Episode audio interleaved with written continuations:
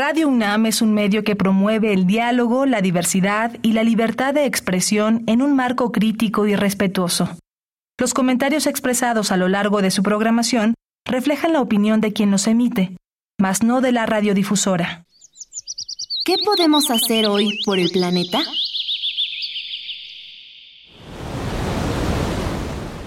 Evita usar veladoras y pirotecnia en tus disfraces y adornos, ya que más allá de decorar, estos elementos contaminan y representan un enorme riesgo. Festeja y diviértete, siempre cuidando de tu salud y la del planeta.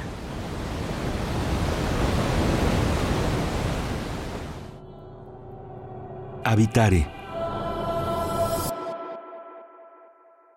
Hola, ¿qué tal? Bienvenidas y bienvenidos a Habitare, Agenda Ambiental Inaplazable. Es un gusto saludarles. Yo soy Mariana Vega y pues tengo el placer de conocer un nuevo tema muy, muy emocionante junto a la doctora Clementina Kiwa. ¿Cómo estás, Clemente? Muy bien, Mariana. Pues sí, como dices, este es un tema que yo creo que todos estamos cercanos a él, ¿no? Porque, bueno, los frijoles son la madre de todos los guisos, yo diría, ¿no? aquí en, y en el resto del mundo. Y bueno, para platicar de frijoles, eh, tenemos hoy el gusto de tener con nosotros nuevamente a Alfonso Delgado, que es biólogo de la Facultad de Ciencias y doctor de la Universidad de Austin en Texas y desde hace muchos años es investigador en el Instituto de Biología de la UNAM. Bienvenido nuevamente, Alfonso. Gracias, aquí estoy.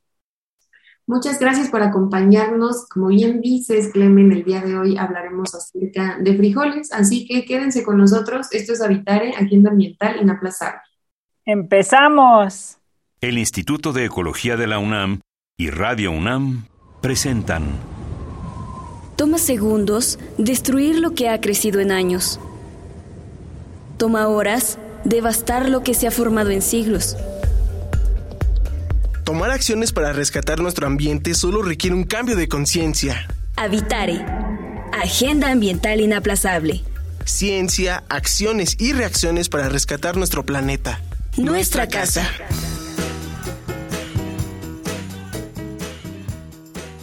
Qué gusto que continúen con nosotros en este Habitare, donde hablaremos acerca de frijoles. Y antes de comenzar el programa, comentábamos eh, ¿Cuál podría ser el caminito a conocer uno de los alimentos más consumidos, como bien decías, Clemen, en México, en todo el mundo, del que además dependen un montón de cosas como historias de nuestra cultura, la base de nuestra alimentación, platillos que realmente son exquisitos, pero saliendo de esta relación que ya tenemos con los frijoles para conocerles en su gran amplitud? Exacto, y bueno, eh, cuando piensa uno en frijoles, piensa uno en, estas eh, sopitas o estos guisos eh, tradicionales mexicanos, ¿no? De los frijoles cocidos con su cebollita y a lo mejor guisados lentamente en un fuego de leña, ¿no? En una olla de barro. Pero frijoles también son los que se utilizan para la fabada, para eh, pues muchos guisos en Asia. Entonces, la pregunta es, frijoles, ¿qué son los frijoles, Alfonso? Porque por lo visto es más complicado de lo que uno pensaría, ¿no? Sí, comenzaría por decir que frijol para nosotros y para el continente americano es la leguminosa, ¿sí? Que pertenece al género Fasciolus y hay 60 especies silvestres en el continente cuando 50 están en la, en, la República Mexicana. Entonces, les quisiera decir que el, el hombre, bueno, los grupos humanos, ¿sí? Y esto estoy hablando antes de las pirámides, estas culturas, estos clanes, subieron y encontraron en nuestros bosques no solo nuestros ancestros, sino también los quechuas o los grupos anteriores en Perú, en Ecuador, encontraron estas vainitas, ¿sí? Que comenzaron a comer y que los llenaba, los nutría, ¿sí? Se sentían bien. Sí, claro, se sentían con gases después, pero es, y eso es por una cosa que es muy interesante que se llama este, flatulencia, que son esos gases que cuando comemos ciertas leguminosas pasan.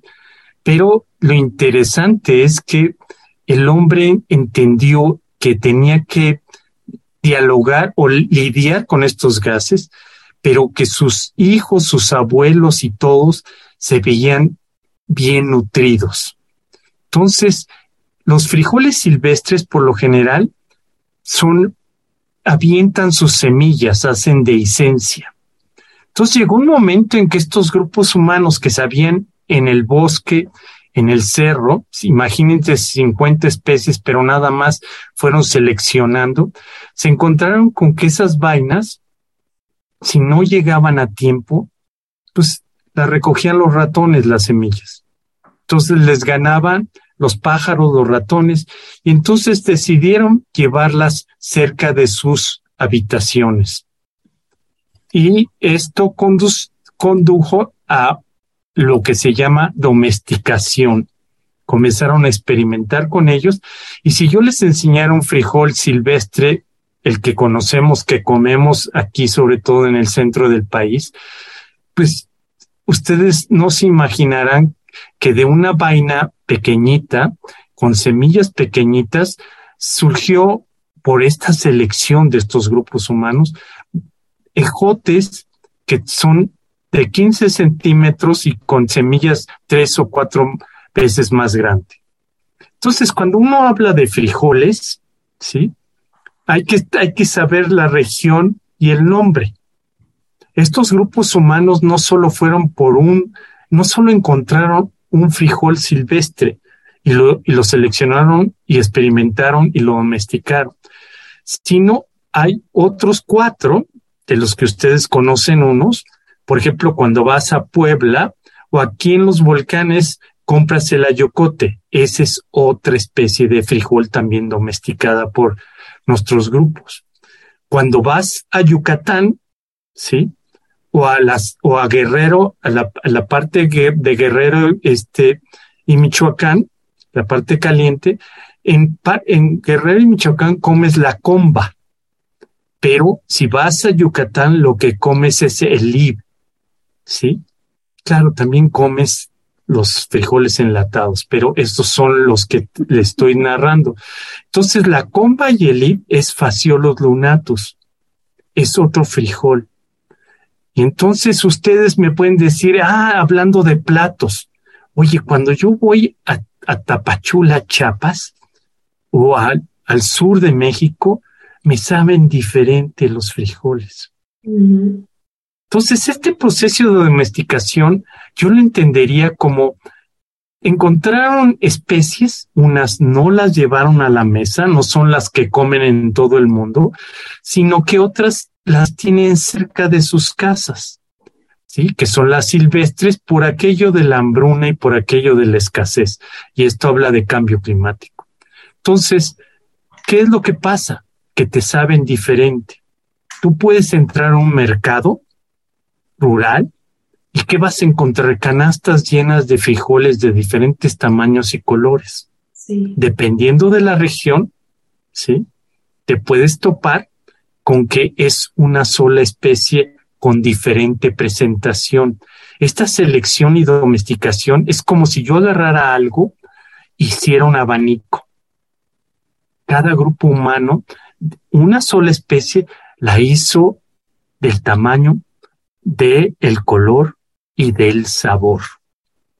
Entonces, lo que te dieron de comer tus abuelas o tu mamá se queda porque es una característica. Entonces, esto es increíble porque, porque son diferentes sabores, diferentes colores, pero a veces lo que estás comiendo es una misma especie, que es la que más se siembra en el mundo, que es Faciolos vulgaris. Claro, ustedes me dirán, no, se siembra en todo el mundo. No. No.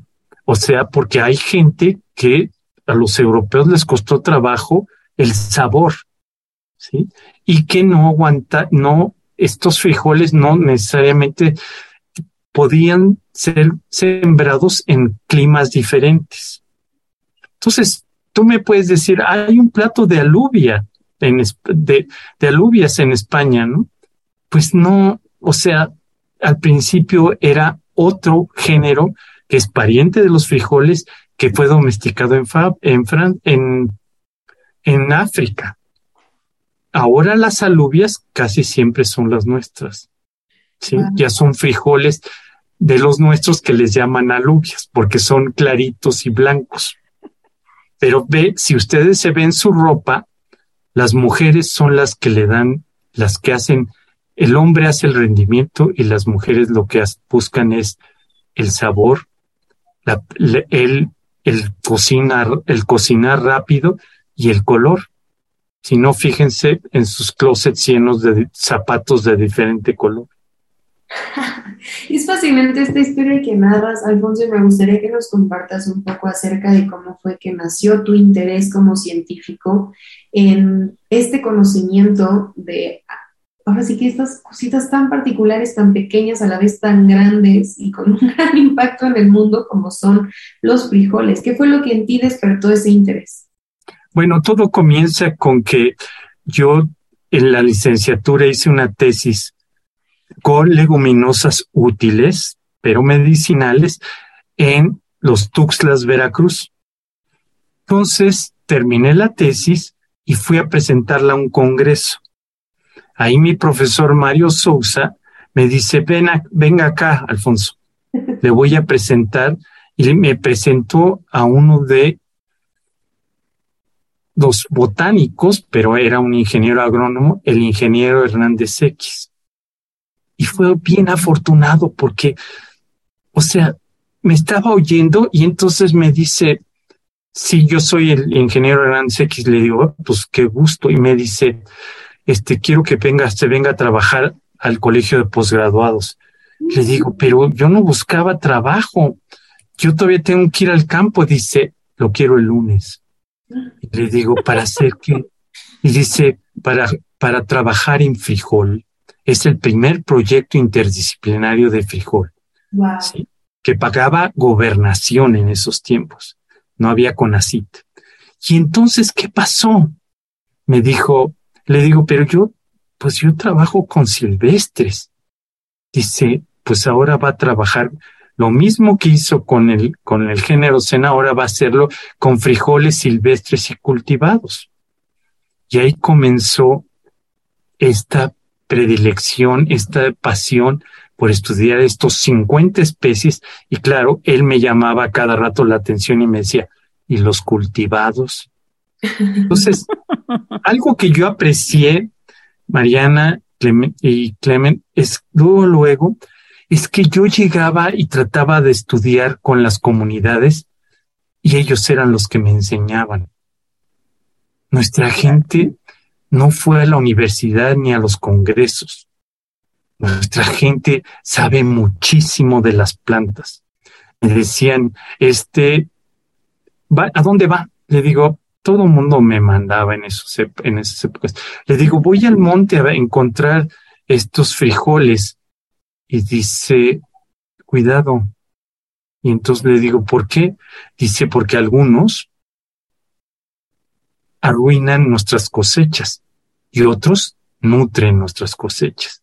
Y aquí les voy a contar una cosa, no es para alarmarlos, pero por ejemplo, Faciolos lunatos elib de Yucatán, ¿sí? Sus silvestres tienen glicósidos cianogénicos, no todos.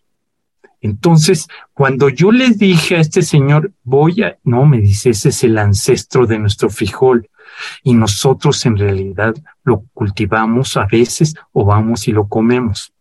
Pero cuando tú hablas con la gente del sur de Veracruz, Tabasco y Campeche y Yucatán y te les dices, voy por el silvestre, dice, si lo ve, quémelo. ¿Por qué? Porque agria nuestro frijol. Y porque hay flujo entre las silvestres y cultivados que este país lo más increíble que tiene es ese conocimiento que son de miles de años de nuestra gente. ¿sí? Estoy hablando de cosas que se domesticaron hace cinco mil años, que le dieron de comer. Perdón. A, a nuestros antiguos mexicanos, les dieron de comer a nuestros antiguos mexicanos, pero eh, eh, eso quería yo llegar un poquito. O sea, hace cinco mil años eh, se domesticó el frijol en nuestro país. ¿En qué región? Porque luego, como que no piensa uno que México es un país mega diverso y pues está difícil identificar exactamente en qué lugar pudo haber sido. Generalmente se va uno hacia las selvas tropicales, ¿no? Hacia, hacia el sur del país, pero ¿es, cierto esto o es eh, qué clase de ecosistema? Rápidamente les voy a platicar. Hay un frijol que comen en el noroeste del país, que no es el que comemos nosotros, es otra especie, y se llama tecomari. Entonces, ese frijol lo domesticaron ahí los grupos Seri, Pima, los anteriores a los grupos Seri, Pima, y que es, es otro sabor. ¿sí? Entonces, esos fue, según las, las, las nuevas este, filogenias y los trabajos moleculares, nos enseñaron que en realidad fue en el norte de Sinaloa la domesticación. ¿sí? Pero si hablamos del frijol común que comemos todos, este de flor de mayo, bayo, que negro, y sí, primero llegaron por, por información molecular a pensar, porque hay muchos registros arqueológicos, que fue en el norte de Jalisco. Pero después, con un mejor em, este, encontraron que era en las, en los bosques secos tropicales o nuestras selvas bajas, ¿sí? Del balsas. Pero déjenme decirles antes de que comencemos a hablar de otra cosa, esto no solo lo hicieron nuestros mexicanos, que no eran mexicanos, eran nuestros pobladores de aquí de Mesoamérica, sino también lo hicieron la gente que pobló Perú y Ecuador en otro tipo de ambiente, con la misma especie, porque Faciolos vulgaris silvestre va desde el desde el sur de Chihuahua hasta el centro de Argentina. Entonces, imagínense todos estos grupos que se topaban con este vainita o ejote y que los nutría a ellos y a su familia. Entonces hubo una coincidencia. Pero entonces nuestro frijol común, el que comemos, se domesticó principalmente, o sea, no, sí se domesticó en en el Balsas, en bosques secos tropicales. Y un día se me cuestionó y me dijeron, ¿cómo en bosques secos tropicales? Como comenzaste tú, Clementina, no, pues es en las selvas, ¿no? Pues entonces fue, es muy, es muy grato decirles, porque fue en bosques secos tropicales donde de cuatro a seis meses no hay hojas. Es más, no hay, no hay comida, no hay, ¿sí? ¿Y qué pasó? Entonces las familias tuvieron que buscar. Y buscaron y se encontraron no solo con fasciolos, sino que se encontraron con la planta central de una milpa, con maíz, también originario de ahí. Y lo más increíble es que se dieron cuenta que los dos crecían muy bien juntos. Claro, después vinieron las calabazas y el chile, otras y las, las plantas que crecen como lo que llamamos ahora arbences o malezas, pero que en realidad sirven también para nutrir. Entonces, se me dijo un día en una reunión, Mariana, se me dijo, y todavía se dice, sin maíz no hay país, Claro. Y yo contesté, sí, sin maíz no hay país, pero sin frijol tampoco.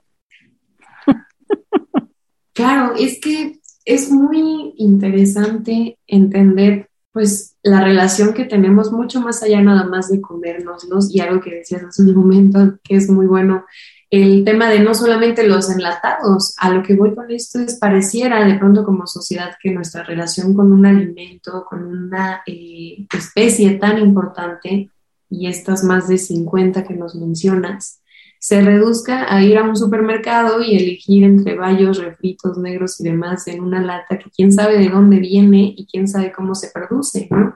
Creo que al final de cuentas nos inspira a reflexionar en torno a eso. ¿Y tú qué le podrías comentar a las personas para que cambien justo esta relación que tienen con este alimento? Mira, es, es muy importante y más ahora con esto del cambio climático. Sí, como les dije, no solo fue un grupo de personas las que domesticaron faciolos vulgares o el frijol común, fueron en todo el país y hasta el continente sudamericano.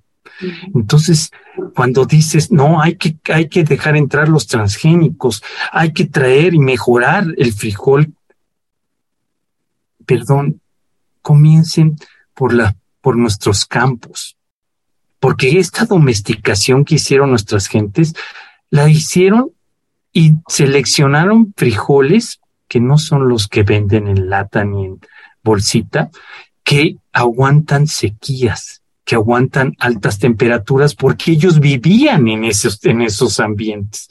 Entonces, comenzaremos por muestrear toda esta gran diversidad de frijoles, bayos, pintos, sí, pero de cada pendiente, de cada barranca, de cada pueblo, porque esos están adaptados a diferentes tipos de estacionalidad y de temperatura.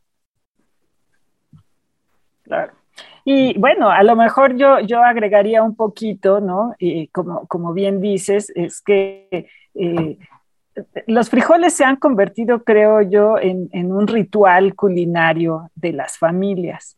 ¿No? Y a veces en ese ritual está usar eh, el frijol negro o el frijol bayo o el peruano, ¿no? Y no quieren comprar ninguna más.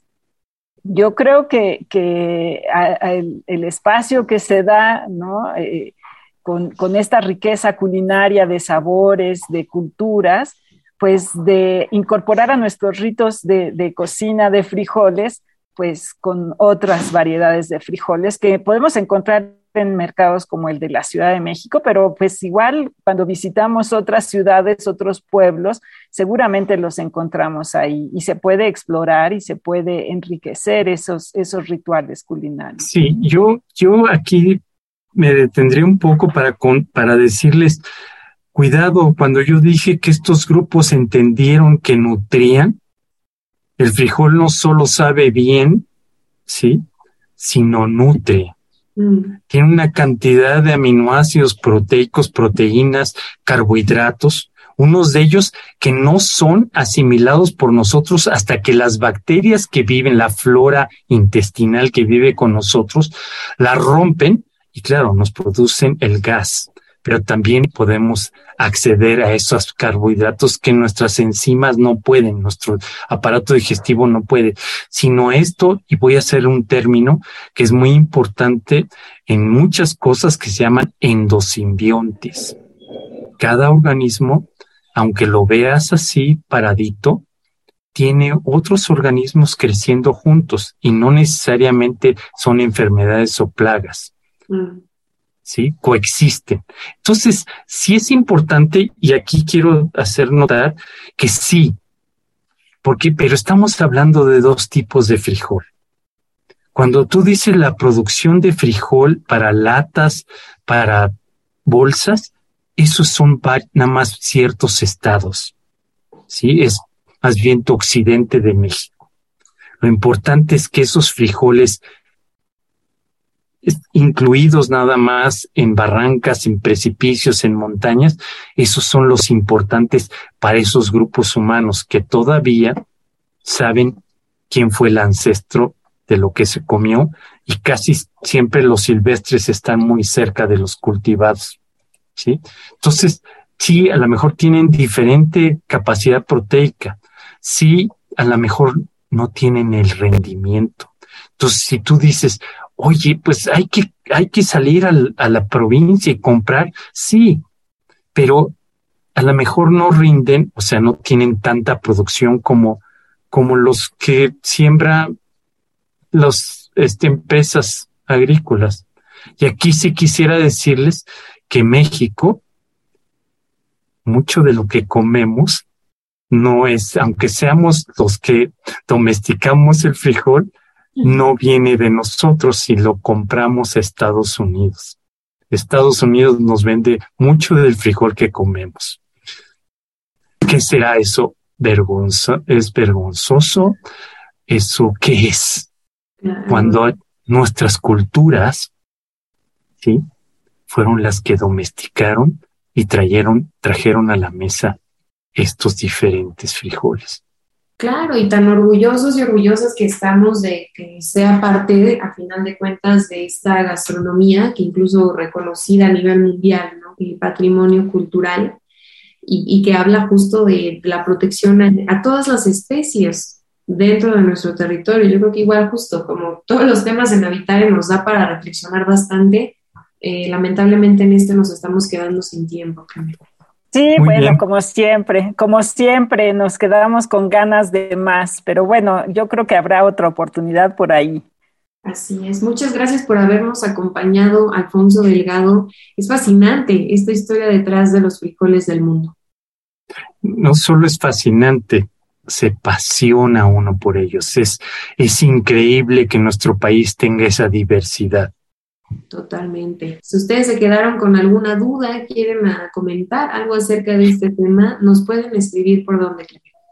Por favor, estamos en Facebook en Instituto de Ecología UNAM, todo junto, en Twitter arroba y Ecología UNAM y en Instagram Instituto-Ecología UNAM. Y queremos agradecer al Instituto de Ecología de la UNAM y a Radio UNAM en la asistencia y voz de las cápsulas a Lisbeth Mancilla, Información de Italia Tamés. Operación técnica y producción de Paco Ángeles y en las voces les acompañamos Mariana Vega y Clementina Kiwa. Nos escuchamos en la próxima emisión de Habitare, Agenda Ambiental Inaplazable. Hasta la próxima. ¿Qué estás haciendo hoy por el planeta?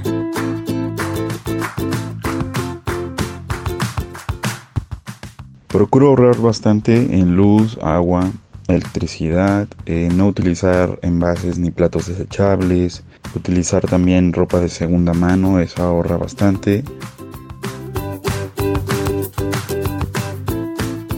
Visita ecología.unam.mx para obtener más información sobre el tema de hoy. Y si quieres escuchar todas nuestras emisiones, entra a radiopodcast.unam.mx.